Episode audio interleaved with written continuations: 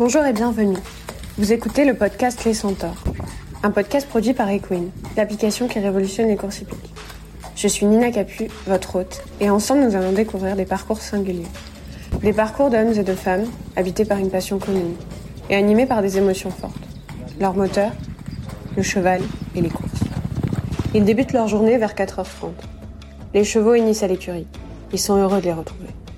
Et quand ensuite sur la piste ils ne font plus qu'un, il y a quelque chose de magique qui s'opère. C'est comme s'ils avaient fusionné au point de devenir un centaure.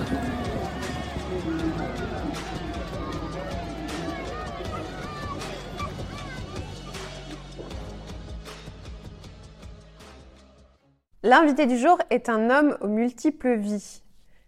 De turfiste à agent de jockey, en passant par entraîneur ou encore consultant PMU, il n'est pas issu du milieu, mais il a réussi à marquer le monde des courses par son atypisme. L'année dernière, il a notamment égalé un record datant de 1996 en reportant 12 victoires consécutives avec une jument de 9 ans nommée Zarika. Son prénom c'est Julien et son nom Philippe. Bonjour Julien. Bonjour Nina. Merci d'être avec nous. Avec plaisir. À la fin de cet épisode, j'aimerais me dire que j'ai appris des choses sur toi, sur ce qui te caractérise en tant qu'homme de cheval, sur ton quotidien ou encore sur tes sources de motivation et ta vision des courses. Je te propose qu'on commence par dérouler le fil rouge, celui de ta vie. Euh, dérouler un fil rouge, pardon, celui de ta vie. Euh, Est-ce que tu pourrais me décrire quel genre de petit garçon tu étais et dans quel environnement familial tu as grandi? Eh bien, j'ai mes parents qui. Ça commence un peu comme Cosette, mais mes, mes parents sont séparés quand j'étais très jeune. Euh, mon père était passionné de courses de chevaux, donc j'étais un, un, jeune garçon très facile, euh, plutôt euh, aimant l'école, aimant tout, euh, assez facile. Très très vite, mon père m'a emmené sur les champs de course et c'est vraiment quelque chose qui m'a bouleversé très tôt. Avec quel âge? J'avais. Il m'emmenait tous les dimanches, je pense que dès que j'ai eu 3-4 ans, en âge de marché. Donc mes parents, c'est pour ça que je vais vous donner ce détail, j'allais une semaine chez ma maman, une semaine chez mon père, et vraiment très vite j'attendais le, le, dimanche où on allait aux courses dans la région avec mon papa. Et voilà, euh, après une enfance facile, enfin bah, vraiment rien de particulier. voilà, ça m'a vraiment passionné. J'ai très vite eu envie de jouer ma pièce, mais quand je vous dis tôt, c'est entre 8, 9, 10 ans. Euh, D'ailleurs, euh, l'anecdote qui est assez amusante, c'est quand j'étais petit, on allait dans un PMU faire les jeux avec mon père et je jouais souvent et la guichère, j'étais plus petit que le guichet et donc euh, quand je donnais mon billet, en fait, on voyait ma main et le billet, mais on me voyait pas. Je donnais mon ticket, ma main, le billet et la guichère me voyait pas, donc ça, c'était assez amusant et, donc voilà, ça a continué à, germer en moi. Ensuite, ça a commencé à se gâter dans mes études. Bah, la quatrième, troisième, parce que je n'aimais pas particulièrement l'autorité. Donc euh, voilà, et à ce moment-là, euh, j'ai fait des métiers un peu divers et variés. J'étais saisonnier, enfin j'ai fait des choses comme ça. J'ai même eu un bar à 19 ans euh, pendant un an. Et, puis un moment, j'avais rencontré pas mal de gens dans l'écurie de Jean-Claude Rouget quand j'étais tout jeune. J'ai commencé à suivre des gens et puis j'avais un ami qui était un grand jockey qui venait s'installer à Paris et je, je, suis venu le voir 8 jours en vacances, puis je suis revenu la semaine d'après 8 jours et puis petit à petit, euh, j'ai plus quitté Chantilly. T'avais quel âge? J'avais 20, 20, ans ou 21 ans. Mais ce qui est assez drôle, c'est que donc, après cette année où j'ai eu ce bar, en fait, je suis arrivé avec, euh, ben, j'allais dire, pas un euro en poche. Et un jour, j'avais quand même gagné un petit peu ma vie, euh, notamment un peu au jeu. Euh, et puis quand je faisais les sessons et quand j'ai j'avais acheté une jolie voiture quand j'avais 19 ans et un jour, je l'ai vendu, j'ai encaissé 15 000 euros euh, de la vente de la voiture, et l'après-midi, j'ai acheté un cheval à réclamer, 14 777. Et j'avais 15 000 en tout et pour tout euh, sur moi, et ce cheval-là, il été, sans dire très bon, mais il a gagné par exemple un quintet, et il a fait 5 ans de carrière, et c'est un peu lui qui m'a entretenu pendant 5 ans, euh, parce qu'il il, il me permettait de gagner ma vie avec ses gains. Et donc voilà, et je il est mort il y a un an, mais je l'ai eu jusqu'à sa retraite. Euh, il est mort à 28 ou 29 ans. Génial. Et du coup, tu as acheté ce cheval, mais tu n'avais même pas de quoi payer sa pension finalement? Ah, J'avais quasiment rien. Alors après, c'est facile de dire ça parce que j'ai toujours eu la chance d'avoir papa derrière moi qui, qui si je, le fiston faisait une bêtise, je savais que j'étais pas. Euh, donc c'est facile de raconter comme ça, mais la vérité, c'est qu'il n'a pas eu besoin de compléter mes conneries. Et, et donc du coup, j'ai acheté ce cheval-là et très vite, il, il s'est mis à je dirais pas à cartonner, mais à du moins au moins payer sa pension. Donc c'était c'était une première belle expérience. En plus, il y avait une histoire assez amusante avec ce cheval, c'est que le jour où on a voulu l'acheter dans une course à réclamer, il est rentré et il saignait du nez. Et on sait tous que, enfin les gens qui sont pas trop habitués, mais parfois les chevaux ont des problèmes pulmonaires, ce qui est souvent source de contre-performance. Donc généralement, on n'aime pas acheter les chevaux contre ce problème-là. Et l'entraîneur qui était en charge de mes chevaux à ce moment-là me dit, mais quand même, il a une façon pas normale de saigner du nez. Je suis sûr que l'ancien entraîneur a, pris une seringue et a, a, mis du sang dans son nez pour faire semblant en rentrant qu'il saigne et pour pas qu'il se le fasse acheter le cheval. Et donc mon entraîneur n'y a pas cru et du coup ça lui a permis, on a quand même mis un beau bulletin et on a eu le cheval euh, euh, à réclamer. C'était un petit peu les trucs d'il y a 20 ou 30 ans. Euh. Mais ça existait, ce genre de pratique Ça a dû exister, bah, vous imaginez à l'époque où il n'y avait pas la télé, où il n'y avait pas plein de choses, il y a plein de pratiques qui, qui devaient exister, mais force est de constater qu'il avait bien analysé la chose puisque le cheval, je l'ai gardé 5 ans, il n'a jamais eu de problème pulmonaire par la suite, donc je vois pas pourquoi il en aurait eu ce jour-là. Et deux questions, comment tu as sélectionné ce cheval et derrière son entraîneur? Alors ce jour-là, euh, ce jour-là, c'était un réclamé, donc je commençais à m'intéresser vraiment à la question. On avait vu un cheval, le tout premier cheval avec mon grand-père, c'est un cheval qui avait couru, gagné, il a été réclamé 15 jours après. Donc on n'a pas eu le temps d'en profiter, mais donc on avait récupéré l'argent euh, avec un peu de bénéfice, donc du coup, bah, on, en cherchait assidûment un autre. Et ce cheval-là, je crois qu'il avait été très mauvais à 3 ans. Euh, je pense qu'il avait dérobé ses deux premières courses, enfin une horreur en obstacle. Donc il avait quasiment pas de gain en ayant couru 12 ou 13 fois. Puis à 4 ans, 6e, 6e, deuxième dans un handicap, et puis là, il court à réclamer et il s'envole. Et, du coup, ben, on avait l'impression que le cheval était en plein progrès et on s'est laissé tenter. Il a fait une très belle impression dans cette course. Et euh, l'entraîneur, du coup, comment C'était Yann Corsier à l'époque euh, que j'avais rencontré euh, grâce à des amis jockeys et qui, qui, a récupéré ce cheval et qui l'a entraîné. Après, Yann a eu des soucis, donc il a été chez plusieurs entraîneurs, genre Arnaud Chaillet-Chaillet, Eric Pilet. Il a eu plusieurs entraîneurs pour diverses raisons. Diverses raisons. Et du coup, finalement, les chevaux, c'est une histoire de famille, parce que tu m'as parlé de ton père, mais aussi de ton grand-père. Oui, euh, mon grand-père était moins passionné, mais comme avec mon père, on l'était beaucoup. On a réussi à, lui faire prendre ses couleurs et, à l'intéresser euh, un peu à la question. Mais c'est vraiment quelque chose que j'ai construit avec mon père. Ma maman aussi aime beaucoup les chevaux, mais beaucoup plus euh, dans l'équitation classique. Elle, suit le concours épique. Mais donc, du coup, elle suit évidemment les chevaux de l'écurie, mais c'est beaucoup plus mon père qui est turfiste course. Et à partir de quel âge tu as commencé à faire ton propre papier? Très tôt. Enfin, je, je pense que c'est peut-être un peu romancé, mais je suis pas loin de dire que j'ai appris à lire sur le Paris Turf. Donc euh, un jour, mon père m'a amené, euh, je devais juste être en état de commencer à lire, donc j'allais aux courses, il m'a emmené ce journal qui était incroyable. Et j'ai trouvé ça génial. Et petit à petit, bah, je me suis, euh, j'ai commencé à appréhender les courses, faire le papier, faire des sélections. À cette époque-là, il n'y avait pas de vidéo, donc voilà, c'était vraiment mon journal. Je me souviens qu'avant d'aller en cours, j'insistais vraiment pour acheté Paris Turf. Euh, et, parfois, je l'avais, euh, je me rappelle qu'en primaire, euh, je l'avais dans mon sac. donc, je l'avais dans mon sac et à la récréation, j'étais capable de sortir mon Paris Turf et, et de. C'est vraiment, c'est au-delà de la passion. Je pense que vraiment, c'est tout. Mais ce qui est en plus petit garçon, ce qui est en, plus un petit peu choquant, c'est que normalement, je sais pas, on aime le football, le basket, c'est pas une passion classique quand vous êtes dans la cour de récréation avec le Paris Turf, tout le monde vous prend pour un, on te regarde, mais je sais pas, ça ça m'a pas dérangé. Et est-ce que tu partageais cette passion avec d'autres euh, petits camarades ou pas du tout? Non, parce que malheureusement les courses ont toujours une notion un peu de, enfin ont toujours une image un peu de jeu d'argent, donc euh, pour beaucoup de familles c'est tabou. Et je me souviens mon beau-père, donc euh, le compagnon de ma mère, lui était excédé, enfin pas excédé, mais il comprenait pas en fait qu'on puisse emmener un, petit garçon jouer aux courses ou aimer les chevaux de course. Pour lui c'était vraiment quelque chose de tabou. Et d'ailleurs longtemps, toute la famille à mon père lui a dit mais t'es un peu fou de, de, mettre ça dans la tête de ton fils euh, euh, parce qu'en plus on voyait bien qu'au-delà de la passion de course il y avait quand même le jeu d'argent qui me plaisait beaucoup très jeune quoi.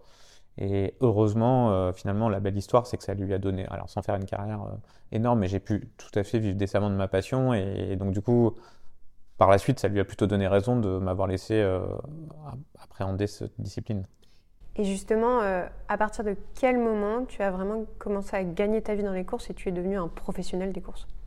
Et eh ben, ce qui s'est passé, c'est que je suis arrivé ici en 2003, donc il y a eu ce petit bout de ce cheval, puis un, puis deux, puis trois, parce que ça se passait bien. Et très vite, j'ai pu être agent de jockey notamment pour Christophe Pieux, euh, qui venait s'installer à Paris et qui était un, ben, jockey que je pense que beaucoup de gens connaissent, qui a été euh, tête de liste de nombreuses fois de son sport, donc qui était vraiment un jockey extraordinaire. Et puis après, j'ai même eu l'occasion de le faire pour un an pour Christophe Soumillon. donc les deux étaient numéro un au moment où j'ai travaillé la même année. Donc j'ai gagné ma vie et mais c'était pas vraiment un métier que j'ai pas pris énormément de plaisir à être agent de jockey.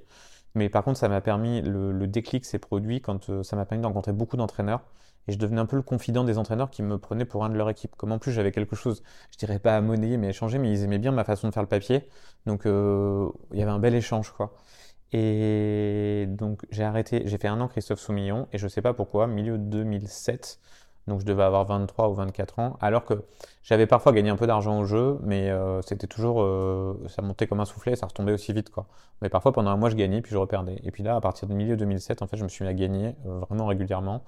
Et bah, vous faites des comptes tous les mois. Un mois, vous dites c'est un peu de la chance, deux mois, trois mois, quatre mois. Et puis après, quand vous êtes régulièrement gagnant. Donc, euh, et ça m'a permis petit à petit d'augmenter mon cheptel de chevaux, puisque je réinvestissais mes gains dans des nouveaux chevaux que j'ai achetés. Alors, avec évidemment des hauts et des bas, mais pendant 3-4 ans, j'ai vraiment une réussite euh, assez euh, importante en jouant, en course. si on rembobine un tout petit peu, comment tu deviens exactement agent de jockey? Est-ce que c'est les jockeys qui viennent te voir? Parce que tu es dans cet univers et que tu as des amis jockeys avec qui tu échanges, lesquels, avec lesquels tu, euh, tu parles de ta façon de faire le papier, par exemple, etc. En fait, euh, bah, très vite, quand j'ai été petit, donc à l'époque chez Jean-Claude Rouget, en fait, euh, j'ai fait beaucoup de sympathie parce que c'était bizarre qu'un enfant de 12-13 ans, je discutais avec les jockeys, je connaissais les chevaux vraiment très bien. Et donc j'avais un échange comme un adulte pour en avoir. donc, comme c'était un jeune, c'était frappant. Et donc du coup, ces gens-là m'ont connu tout petit. Et, petit à petit, donc un jour, Christophe Pue est venu s'installer ici. Christophe, c'est quelqu'un qui était déjà euh, une carrière bien entamée, mais il aimait bien faire la fête un peu la nuit. Et parfois, il, ne voulait pas remettre le téléphone le matin et tout. Donc, il avait plus besoin. Aujourd'hui, on parle d'agent, mais je veux dire que quelqu'un qui organise son travail. Et puis, bah, moi, je suis arrivé. Donc, à l'époque, c'est Yann Porzier qui lui a dit Mais tu devrais euh, penser. Et Christophe a trouvé l'idée intéressante je pense qu'il il aurait eu aucun problème à avoir autant de réussite sans moi, mais je, pense que je lui ai aidé à organiser un peu ce travail et à ce que les gens soient pas. À l'époque, on me racontait que parfois il disait oui à quatre personnes dans une course et que les gens, euh, lui, il coupait le téléphone et il y avait des gens qui se battaient pour le, pour le déclarer sur les chevaux. Donc ça, ça a très bien fonctionné tout de suite et comme je vous dis, après j'ai noué ces relations avec les entraîneurs qui étaient vraiment. Euh, parce que souvent les entraîneurs, on a. Enfin, moi, c'est un peu mon point fort, c'est que je connais très bien les courses. Les entraîneurs, ils ont souvent tendance à très bien connaître leurs chevaux et tout, mais pas forcément les opposants euh, pour choisir. Donc, ça leur permettait, je pouvais être un peu une aide pour essayer de leur faire choisir la bonne course pour leur cheval. Quoi. Donc, euh, mm. c'était une belle équipe. Et du coup, à quel moment tu t'es dit j'ai envie de passer de l'autre côté de la barrière et devenir moi-même entraîneur? Alors, ce qui s'est passé, c'est que quand j'ai commencé à vraiment bien gagner ma vie aux courses, donc je me suis, donc je me suis retrouvé vite à la tête d'une écurie de 6, 7, 8 chevaux. Quoi. Euh, euh, voilà, et j'ai eu un entraîneur qui s'appelait donc Eric Pilet à l'époque, qui a été contraint au milieu d'une année euh, pour des problèmes d'argent d'arrêter. Et, euh, et, là, j'ai proposé à une ou deux personnes de prendre mes chevaux, ça n'a pas pu se faire. J'avais une responsable qui était vraiment une personne de confiance, qui voulait pas être entraîneur, mais qui était vraiment quelqu'un qui pouvait faire un binôme avec moi. Et donc j'ai eu besoin d'être deux ans, donc mes chevaux étaient dans l'écurie de Corinne Barbe. Je lui ai demandé si elle pouvait me prendre comme assistant, parce qu'il fallait que je sois salarié deux ans. Elle a entraîné mes chevaux en même temps et on a gardé cette responsable avec deux salariés. Et en fait, euh, alors je crois que c'est autodidacte qu'on dit, mais en fait, en gros, j'ai appris. Euh, moi, j'étais juste le propriétaire qui venait, euh, qui, aidait un peu pour les engagements, mais qui venait voir ses chevaux quand l'entraîneur disait, bah tiens, viens voir le cheval, il travaille ou tout. Mais j'avais pas forcément, enfin, je dirais pas pas une appétence, mais j'étais pas collé à lui à regarder. moi, j'aimais les courses, j'aimais la compétition. Et puis donc, du coup, bah, jour où il a fallu s'improviser, je me suis mis à faire bah, évidemment tous les lots et à faire à regarder les soins, à apprendre. Et puis, bah, on va dire que j'ai quasiment appris avec mes propres chevaux et avec le plaisir et la difficulté d'avoir bah, chaque erreur se paye content parce que mais euh, c'est vraiment ce que j'ai aimé en fait euh, j'ai aimé très vite c'est un peu un parallèle avec les trotteurs c'est beaucoup travaillent pour eux et moi j'ai toujours un peu travaillé comme un trotteur euh, avec la majorité des chevaux ma appartenance qui est finalement assez rare dans le dans le milieu du galop mais j'ai tout de suite aimé ça donc c'était quasiment par nécessité quoi oui alors après là, ce que, ce que j'ai eu vraiment comme chance dans cette époque-là, c'est comme je gagnais bien ma vie au jeu, on va dire que j'avais moins le stress de, des rentrées d'argent, c'était devenu euh, presque un, très facile pour moi. Et donc euh, à ce moment-là, bah, c'est plus facile quand vous avez de bonnes rentrées de prendre un petit peu de risques. Et on va dire qu'il y a eu un très bon relais parce que j'ai gagné ma vie au jeu pendant 3-4 ans. Puis après, c'est mon écurie qui a été capable de se rentabiliser. Donc ça a été un bon relais. Génial. Euh, qu'est-ce que, qui te caractérise justement dans ton approche de l'entraînement?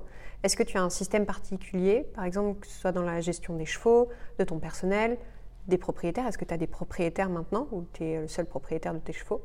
Et quelles sont selon toi les qualités essentielles pour être un bon entraîneur?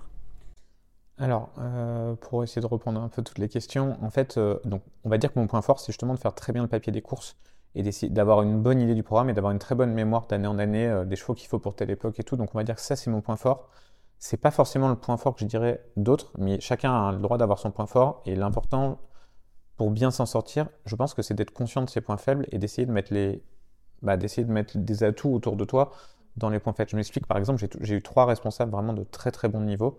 Moi, je ne suis pas très homme de cheval. Je me suis toujours adossé à des responsables qui étaient très hommes ou femmes de chevaux, euh, très soins, euh, être très sensible à ça, alors que moi, je suis plus quelqu'un qui fait le programme d'entraînement, les achats des chevaux, s'occuper des propriétaires et le programme des chevaux, évidemment. Donc, en fait, j'ai toujours essayé de m'adosser euh, à des gens très compétents et à une équipe. J'ai toujours aimé travailler en petit comité, mais avec des gens qui semblaient heureux et qui s'entendaient bien. Pour moi, enfin, c'est vraiment important d'avoir une petite équipe, mais le plus soudée possible et avec des gens qui semblent prendre plaisir à être des collaborateurs.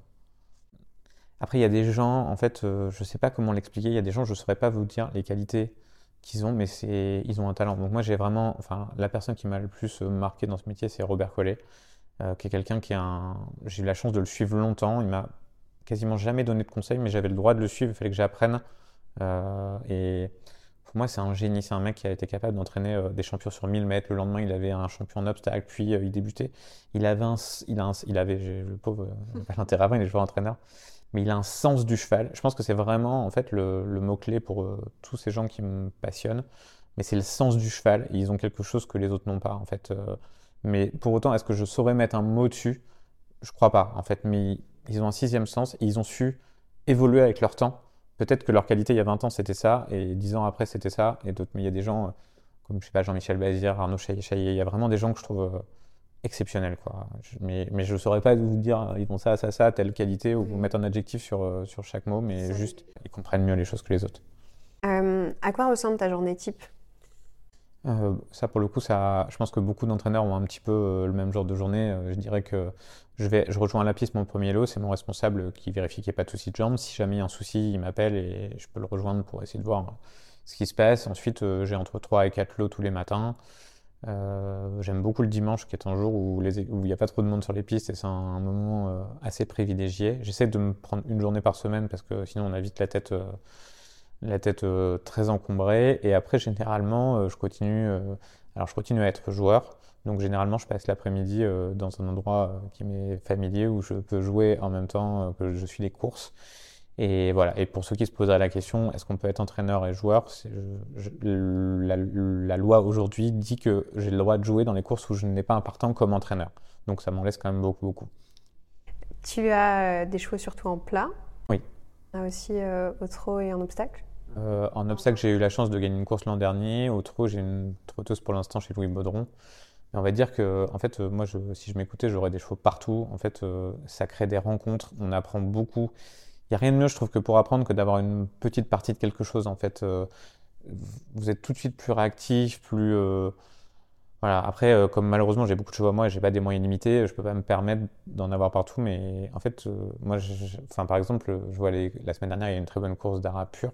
En fait, c'est fascinant quand vous avez le meilleur cheval et toutes les races de chevaux, toutes les disciplines, tout, tout m'intéresse dans les courses. En fait, je peux être devant Equidia, je vais pas, par exemple, regarder que les trois courses de plat de la journée je peux passer devant du trot, devant de l'obstacle, devant des. Il y a des histoires. En fait, ce que je dirais, c'est que je suis jamais rassasié, quoi. Enfin, j'ai jamais une journée où je me dis, euh, ah, vraiment, je ne peux plus voir euh, les courses, je ferme le truc pendant deux jours. Ça m'est jamais arrivé de ma vie. J'espère que ça arrivera jamais. justement, euh, qu'est-ce qui te fait vraiment vibrer dans ton métier? C'est un peu le danger, à la fois en, en, tant que joueur et comme entraîneur propriétaire. en fait, c'est un peu des shots d'adrénaline qui sont. Alors, je vais pas dire que c'est un truc de drogué, mais ça doit ressembler un peu à ça. Pour avoir jamais pris de drogue, je sais pas ce que c'est.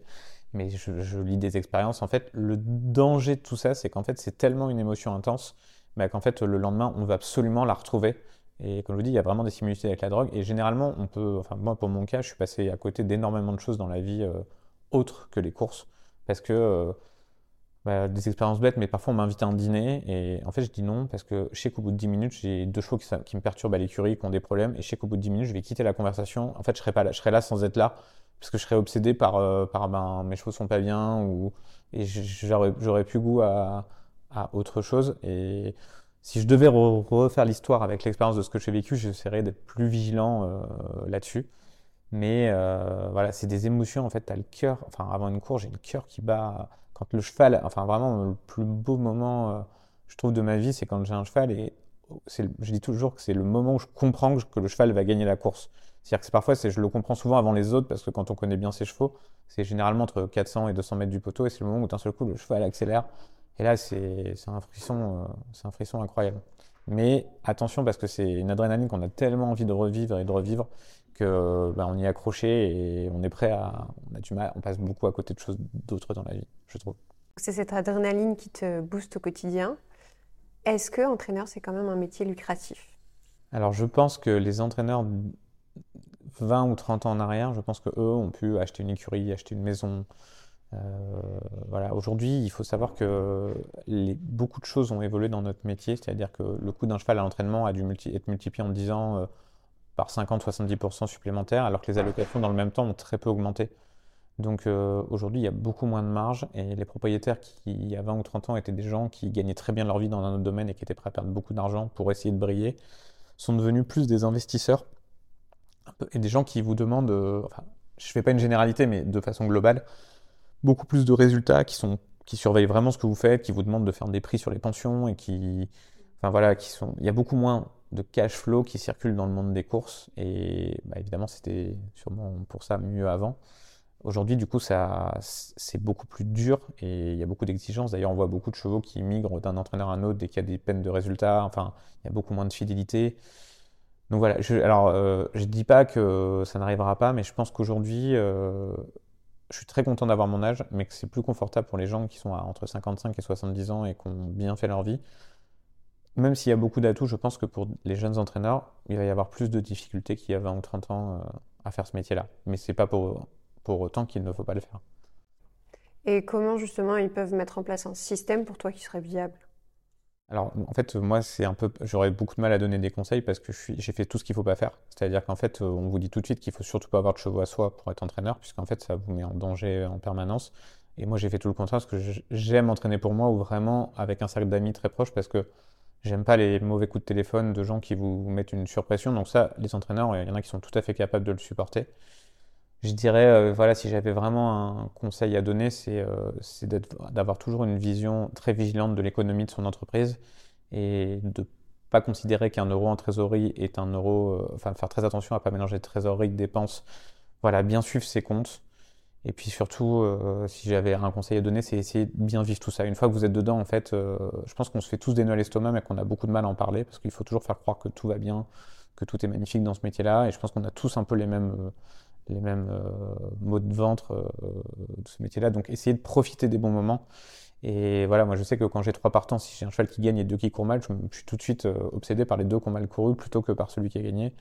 Et voilà que le jour se lève le lendemain et comme l'a un jour très bien dit William Agass, ça reste des chevaux qui courent sur un ovale en herbe. c'est pas un prix Nobel de littérature même si tu, même si tu gagnes une belle course quoi. Est-ce que tu arrives à prendre du recul et à équilibrer ta vie justement pour pour avoir la tête plus froide de temps en temps euh, c'est très compliqué. En plus, euh, je pense que euh, mon profil, encore une fois, est un peu rare dans le sens où j'ai entraîné pendant 9 ans. Ensuite, j'ai eu besoin, on m'a proposé de faire des choses intéressantes et j'avais un peu besoin de faire un break. Et il y a 18 mois, voulu, je savais que je reviendrais un jour, mais du coup, quand je suis revenu, on y met une énergie folle parce que c'est le plus dur, c'est de reconstruire la pyramide. Et puis, je, je pense vraiment, les résultats ont été au-delà de mes attentes. Euh, dans ces 18 mois en termes de résultats sportifs. Par contre, j'avais oublié à quel point c'était un casse-tête chinois du matin au soir, c'est-à-dire ça s'arrête jamais quoi. Entre le cheval qui est pas bien le matin, le salarié. Alors je dis pas ça pour les miens parce que vraiment j'ai une chance d'avoir une très belle équipe, mais de temps en temps c'est le salarié qui vient pas. Euh, il faut sans arrêt ou, d'un seul coup on a trop de salariés puis le lendemain pas assez parce qu'il y en a un qui est parti aux courses, un autre qui est en vacances. Organiser ça, euh, le client qui vous fait une mauvaise réflexion, même si j'ai quand même un certain confort. ou les chevaux qui ont des pépins de santé, enfin des choses comme ça, c'est vraiment j'avais oublié à quel point c'était un, truc qui ne s'arrêtait jamais. Quoi. C'est, à la fois très fort en émotion, mais ça peut être euh, un peu dur en ascenseur émotionnel. Du coup, cette pause, elle t'a permis de, de, poser un petit peu euh, les choses, de faire le bilan sur ton expérience passée et de revenir avec plus de motivation, avec un système différent? Le système n'est pas différent. En fait, c'est marrant parce que euh, oui, on pose des choses, on fait de la théorie sans arrêt, et puis bah, en fait, ce métier-là, il n'y a rien à faire, c'est du vivant. Quoi. Vous pouvez faire la théorie. Euh, je vous donne un exemple. Par exemple, l'an dernier, euh, j'ai fait un mois de novembre exceptionnel. Cette année, au mois de novembre, j'ai pas gagné une course et j'ai fait 10% du chiffre d'affaires de l'année dernière. Et l'an dernier, en décembre, c'était hyper compliqué. Cette année, on a regagné 5 courses en décembre.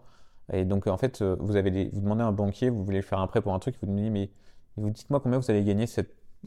Voilà, mais vous aurez dû dire, mais enfin, c'est complètement il y a des aléas terribles. Alors bien sûr vous avez une idée qu'un cheval, il, va plus ou moins gagner sa course à tel moment ou chose, mais, c'est incroyable le nombre d'aléas qu'il y a. Donc on a beau essayer de poser les choses en disant, oh, puis quand ira mal, je, je m'énerverai plus ou je fais ça. Mais en fait, il n'y a rien à faire, c'est du vivant, c'est de l'émotionnel, c'est du... c'est compliqué d'aller d'aller contre son tempérament. oui, je pense qu'avec le temps, euh, je sais que je pense que je fais moins d'erreurs avec les chevaux, ou disons que je profite de mon expérience. Pour autant, je le vis toujours avec autant de stress. Est-ce que c'est euh, quelque chose que tu partages aussi avec euh, des amis dans la filière ou peut-être à l'extérieur de la filière? Donc j'ai toujours famille qui est très, très concernée tout le temps. Et après oui, on a un groupe de petits d'entraîneurs, enfin petits, moyens, grands. C'est vrai que moi à Chantilly, j'ai la chance qu'il y ait beaucoup de, de jeunes entraîneurs. il y a un moment qui est pour moi très privilégié. Euh, tu connais Nina, c'est euh, le café le matin avec, euh, on est une bande d'une dizaine d'entraîneurs et puis des gens qui viennent propriétaires et c'est c'est toujours un grand moment entre les entraîneurs qui ont beaucoup de bouteilles, qui vous racontent des anecdotes incroyables des années 70-80, qu'on est content de croiser. Il y a une espèce de, il y a une bonne ambiance de gens qui sont contents de se croiser un peu tous les matins et, voilà, c'est un peu le partage du monde. Mais ça reste un métier, je dirais pas de solitaire, mais ça reste une compétition quoi. On est quand même chacun dans sa, un peu dans sa bulle et dans son monde. C'est sûr. Euh, bah justement, on va prendre un petit peu de recul, nous, dans cette discussion. Les entraîneurs comme les jockeys sont des personnes très médiatisées. Comment fais-tu pour conserver une forme d'intimité? Bah, Moi, j'ai la chance quand même de ne pas être. Alors, j'ai vu vos précédents podcasts avec des personnalités comme Stéphane Pasquier et Pierre Vercruis, qui sont des gens. Moi, je reste quand même un.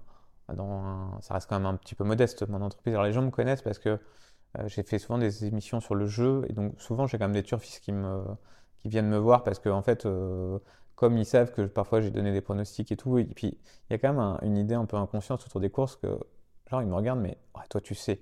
Genre comme s'ils savaient qu'aujourd'hui ouais c'était mon tour et que les autres allaient me laisser gagner et demain et que je le savais.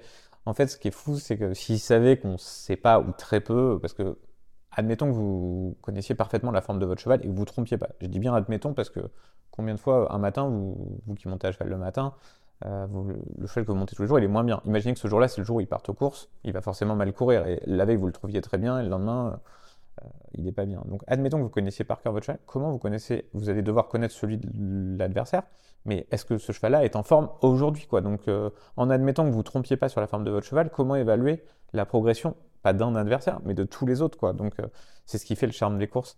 Mais donc voilà, donc moi j'ai pas aucun problème à garder euh, l'intimité. Mais, euh, mais par contre, c'est vrai que souvent les joueurs viennent me demander ou me parler pour des sortes de jeux. Et j'aime bien. Euh, j'aime pas la, question que je déteste, c'est qui va gagner la prochaine. En revanche, j'aime bien essayer d'aider des gens sur la technicité pour éventuellement que eux progressent par la suite pour pouvoir faire leur papier par eux-mêmes. Donc le partage d'expérience et d'expertise, c'est quelque chose qui te parle Oui, si les gens, ont... ça dépend de la façon parce que en fait, si vous commencez, parfois, le seul truc qui peut, c'est qu'on est abordé un peu frontalement par les joueurs qui veulent savoir si vous allez gagner la prochaine point. Et alors parfois il y a une espèce de, un peu comme la tortue qui se fout dans sa carapace, donc on fait un peu un truc de façade. En revanche, quand les gens euh, sont tout de suite avenants, polis et, euh, et vous demandent des choses, euh, ouais, d'ailleurs les, gens sont assez, il y a des gens qui sont très subtils dans la façon, ils vous abordent un petit peu en vous demandant des choses sur votre entraînement, sur et tout, et puis après ils arrivent à la, à la question qu'ils souhaitent. Mais je trouve que ça c'est bien fait en fait. Quand c'est bien fait, généralement on est aussi content de pouvoir partager des choses quoi. Il y a quand même pas mal de pression dans ton métier. Est-ce que euh, tu dirais qu'elle a un impact positif ou négatif sur toi et comment est-ce que tu la gères? Moi, j'ai toujours dit de moi que j'étais un pessimiste qui agissait en optimiste, en fait. Euh, c'est-à-dire que j'ai toujours l'impression que ça va mal se passer. Vous me demandez à moi si j'ai une chance, je vais vous dire, ah, mon cheval, il y a ça, ça, ça, ça de négatif, ça va être dur. Mais pour autant, j'ai appuyé sur le bouton pour courir. Comme je dis toujours, si j'appuie sur le bouton pour courir, c'est que je pense qu'on va y arriver. Après, ça ne m'empêche pas de regarder les choses qui, qui vont être difficiles, mais par rapport à certains entraîneurs qui courent peu leurs chevaux, moi, quand un cheval, je dis toujours que voilà, si mon cheval il n'a pas une raison de ne pas courir, je le cours. Après, j'ai beau voir les choses qui peuvent être négatives et positives chez les autres, l'important c'est que mon cheval il est au départ et qu'il va essayer de gagner la course. Quoi. Euh, et s'il venait à faire une contre-performance, tout à l'heure tu m'as dit que bah, par exemple d'une année sur l'autre, tu peux avoir euh, des mois qui se ressemblent pas du tout. Comment est-ce que tu fais pour rester motivé? Ou quand il y a une maladie par exemple qui se propage dans l'écurie, ça atteint tous tes chevaux? Tu peux pas courir. Comment tu fais face à ça et tu te dis euh, bah, j'ai confiance quand même dans l'avenir, euh, ça va revenir, euh, mes chevaux vont être en forme, mes jockeys vont bien monter, moi je vais être, je vais me lever de bonne humeur, je vais être inspiré. Ben, c'est pas facile. c'est pas facile parce que les chevaux malades en fait c'est quelque chose qui est à peu près inévitable dans beaucoup d'écuries. Ce qui est pas très grave, c'est qu'un cheval, bah, c'est comme vous, vous avez toujours une maladie dans l'hiver ou deux, et puis bah, ça se passe et ça va mieux. Donc quand un virus dure 15 jours, un mois, si vous arrivez à le localiser, que vous faites pas de mal à vos chevaux et puis que ça revient, généralement, là ça m'est arrivé depuis que j'ai recommencé, trois passages pendant un mois où les résultats étaient moins bons.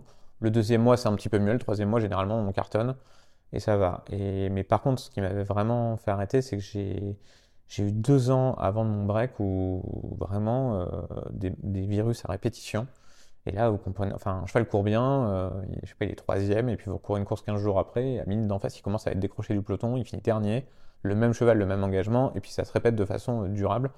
Et ça, ça a été dur. Enfin, c'est vraiment quelque chose qui m'a marqué. Donc, le défaut que j'ai aujourd'hui, c'est qu'ayant été marqué au fer rouge par cette expérience, en fait, dès qu'il commence à y avoir un virus, je me dis, mais ils vont pas s'enlever. Enfin, je suis toujours euh, très inquiet. Mais bon, il faut faire avec, quoi. Enfin, il faut faire avec, essayer de faire notre mieux, essayer de bien les observer, de pas se tromper, de dire tourner ni trop tôt ni trop tard. Mais, mais évidemment, c'est inquiétant. Enfin, quand on a vécu euh, deux ans où on a perdu beaucoup de chevaux, euh, on a l'impression d'être mauvais et qu'on n'y arrivera pas, c'est quelque chose qui vous marque et bah, en plus, pour le coup, sans en parler trop, on lit bien les expériences euh, quand vous regardez les journaux ou les différents médias. Souvent, il y a des entraîneurs qui vous disent ah, bah là, pendant trois mois, j'ai pas gagné de course, mes chevaux étaient pas bien du tout. Et puis, ou ça revient ou ça revient pas d'ailleurs, mais, mais on essaie de faire de notre mieux tout le temps. quoi.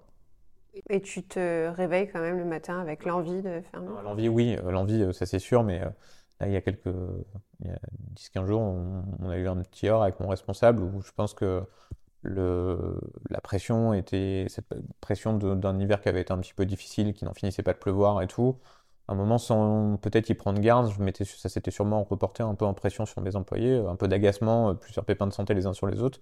Et cette discussion a fait du bien. Enfin, je pense que chaque l'important c'est d'écouter l'autre. Voilà, je, enfin, je pense que c'est inévitable. Et après, c'est, ce qui n'est pas inévitable, c'est quand on, quand on s'en rend compte, il faut essayer de ne bah, pas reporter ta pression sur des gens qui sont dans ton équipe et qui essaie tous les jours de, de, faire au mieux pour que ça se passe bien. C'est pas facile, mais il faut essayer d'en avoir conscience pour après pas devenir imbuvable et faire chier tout le monde. Quoi. Donc tu écoutes autant euh, tes chevaux que tes employés Oui, bah disons que c'est un peu la première fois qu'on n'était pas d'accord chacun sur un truc avec mon responsable et ça fait du bien d'avoir quelqu'un. En plus, quand c'est quelqu'un qui n'a pas l'habitude de, dire ce genre de choses, ça fait du bien parce que voilà, euh, ils ont pas euh, l'hiver ils l'ont vécu comme moi, ils ont pris le froid tous les jours à cheval, c'est pas toujours C'est un métier qui est fascinant, mais par exemple, quand l'hiver, c'est pas drôle, quoi. Euh, quand il fait mauvais tous les jours, qu'il pleut et qu'en plus vous n'avez pas d'objectif à court terme parce que euh, bah, il y a moins de courses de galop pendant l'hiver. Bon, mais on apprend, on apprend tous. Après, moi, je suis vraiment quelqu'un, euh, je suis pas violent comme chef d'entreprise, c'est-à-dire que je lève même rarement le ton. Mais à la façon dont je me comportais, je pense que voilà, je mettais une pression qui était au final assez inutile et euh, à ce moment-là, et que j'étais pas exactement comme quand tout roule et que, tout va bien. Quoi. Donc faut essayer d'avoir l'attitude la plus... Euh, j'ai appris de cette, cette anecdote-là, par exemple. Je pense que je ne ferais plus pareil si, si, ça se reproduisait. Et justement, en matière d'apprentissage, euh, quelles sont les grandes leçons que les courses t'ont enseignées?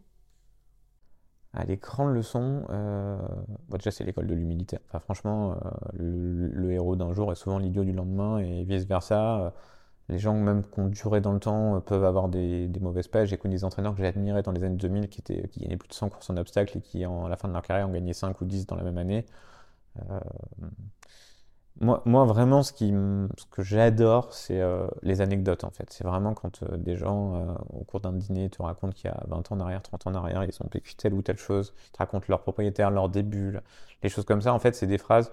Parfois, j'entends... là, j'ai lu par exemple, il y a huit jours, une phrase dans Paris pour le coup de Pierre Peterski qui disait de Guillaume Macaire, une phrase qui m'a vachement marqué. Genre, c'est ce qui vous fait perdre, c'est l'empressement de vouloir gagner. Et j'ai trouvé que c'était.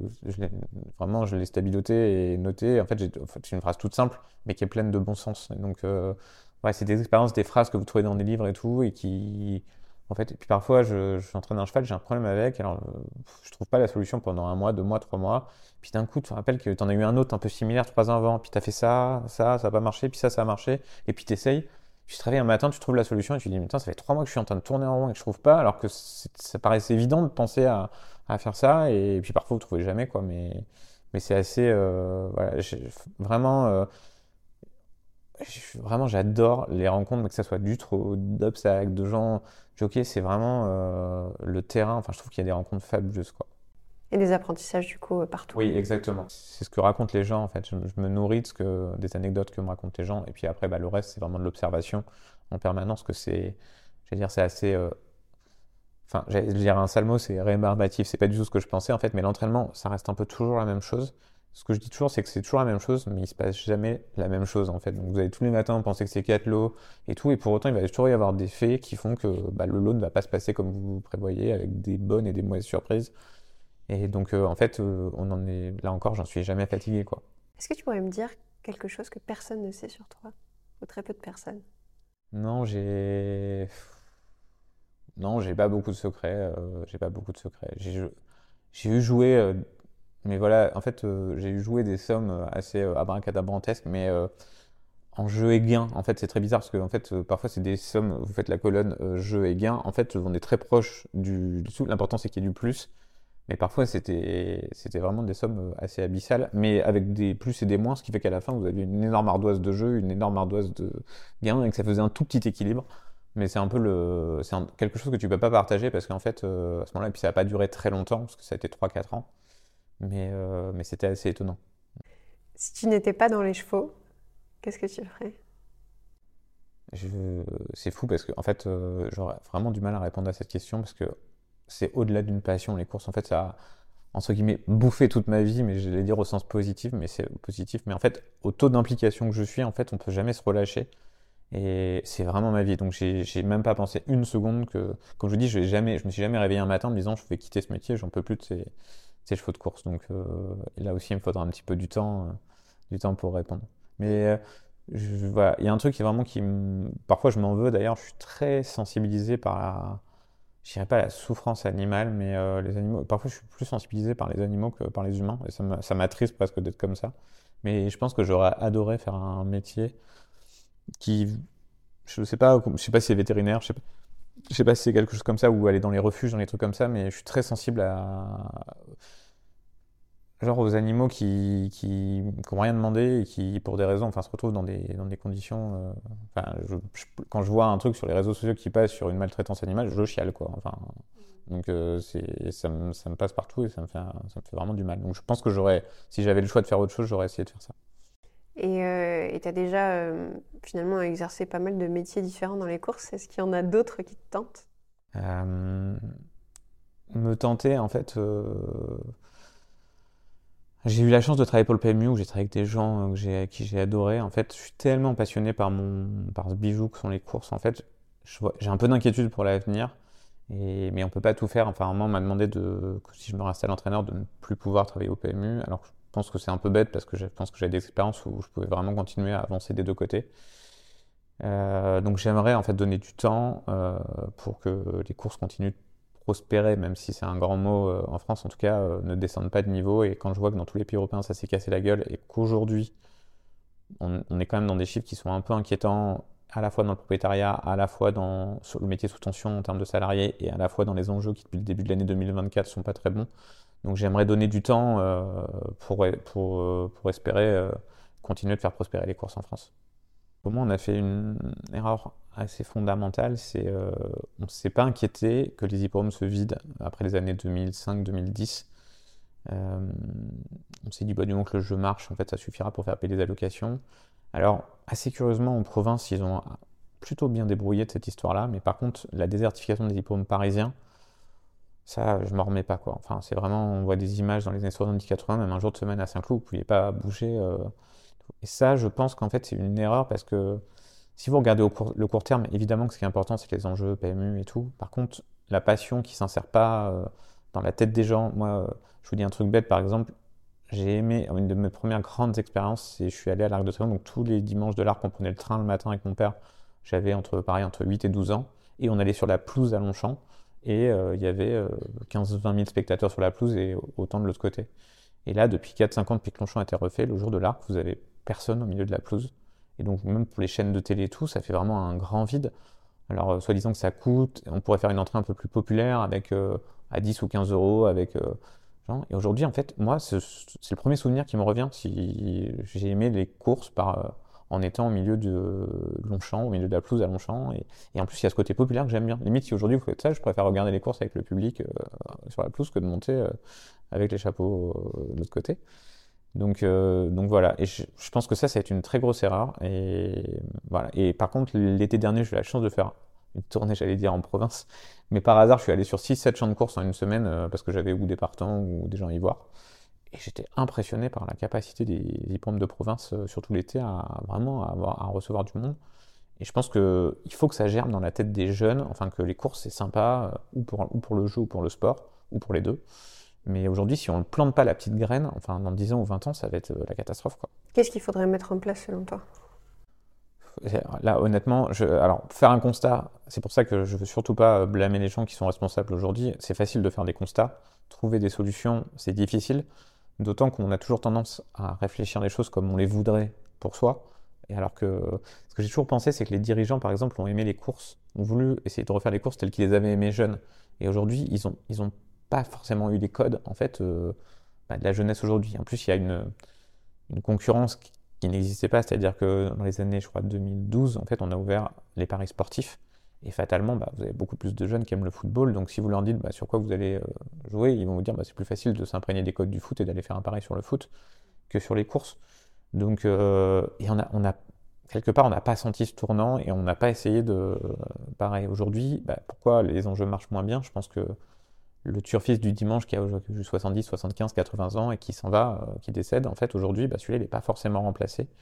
Donc, sans dire que je sais ce qu'il faudrait faire, en fait, euh, je pense que nos dirigeants doivent absolument trouver des idées pour intéresser des gens plus. Déjà, conserver les joueurs à l'heure actuelle, qui n'aillent pas faire autre chose, ou du moins les, amoureux du sport, et arriver à, insérer cette petite graine dans la tête des gens. Donc, euh, bah, je sais pas, par, par exemple, je trouve qu'aujourd'hui, la propriété est encore trop complexe. Aujourd'hui, on devrait être capable d'acheter un bout de cheval en trois clics. Quelqu'un qui a 100 euros sur son compte et qui fait un millième d'un cheval, il, pourrait, il devrait pouvoir en trois clics mettre euh, ses 100 euros, dire voilà, je prends un centième euh, ou un millième du cheval. Et puis à la fin, si le cheval, euh, voilà, gagne, vous lui prélevez son prix d'achat et puis un an ou deux ans de pension d'avance, et puis si son cheval gagne, vous recréditez chaque compte. Mais aujourd'hui, qu'on puisse pas acheter un bout de cheval, alors jusqu'à une certaine somme, mais en trois clics, c'est pas normal. Enfin, je veux dire, on est complètement en retard, donc tout le monde veut protéger tout le monde avec des enquêtes qui n'en finissent plus et qui sont presque dissuasives. Voilà, parce que je me dis qu'aujourd'hui, il n'y a rien de mieux. Alors, il y a deux façons d'aimer un cheval. Enfin, d'aimer et de un cheval, c'est où vous pariez dessus et vous avez l'impression d'en être quelque part propriétaire.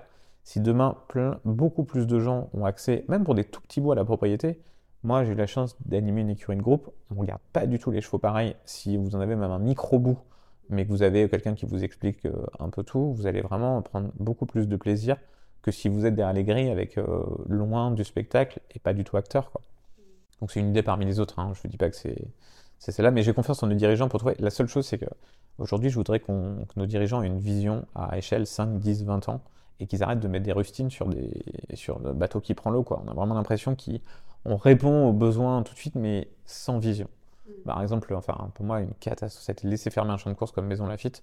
J'en aurais, j'en aurais fermé 20 ou 30 autres qui n'étaient pas capables d'accueillir des courses d'aussi bonne qualité, mais quand on a fermé d'abord Evry en 95, puis euh, Anguin en obstacle, puis Maison Lafitte, mais c'est une folie, c'est qu'on n'a pas de vision. Quoi. Enfin, on peut pas laisser. L'important pour les chevaux, c'est d'évoluer sur des champs de course de qualité qui permettent aux arrivées d'être limpides, donc sur lesquels les joueurs ont de la confiance, parce que c'est des champs de course qui permettent un résultat, j'allais pas dire honnête, mais qui, qui relève la qualité des chevaux. C'est, pour moi, c'est une catastrophe d'avoir laissé fermer. C'est des choses qui me révoltent en fait. Euh, à chaque fois que c'est des points sensibles.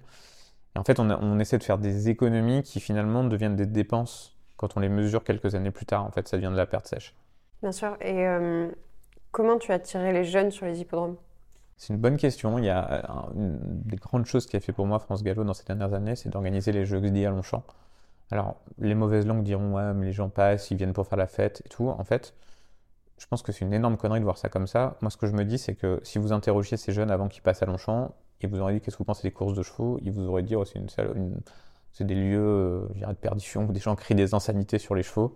Quand ils viennent un jeudi à Longchamp, déjà ils ont une toute autre image de ce que sont les courses de chevaux. Ils ont l'impression que c'est un spectacle dans un espace vert, euh, un moment où on fait la fête, où ils ont l'impression qu'il y a plein de monde. Ils repartent avec une image et une idée tout à fait différente de ce que sont les courses. Et comme je vous dis, l'important c'est de changer un peu cette image. Je pense que quelqu'un qui est passé au Jeux à Longchamp et quelqu'un qui n'y est pas passé, il n'a pas du tout la même idée des courses. Donc je pense que c'est ce genre d'idées qui sont hyper importantes. Alors oui, c'est vrai qu'il n'y a pas un taux de conversion énorme, c'est-à-dire des 8000 personnes que vous avez sur les pommes de Longchamp, il y en aura peut-être que 10 qui seront un jour propriétaires et peut-être que 100 qui parieront régulièrement sur les chevaux de course. Mais c'est mieux que zéro, quoi. Et, au moins, pour les 200 qui étaient là ou 300 qui étaient là ce jour-là, bah, ils ont eu l'impression, eux, de se retrouver dans une ambiance de fête. Ou même si demain, vous voulez qu'un propriétaire investisse dans les ventes de chevaux, ça va être plus sympa d'aller un jeudi à Longchamp euh, où il y a une fête qu'un lundi à Saint-Cloud euh, où il y a 50 personnes sur l'hippodrome.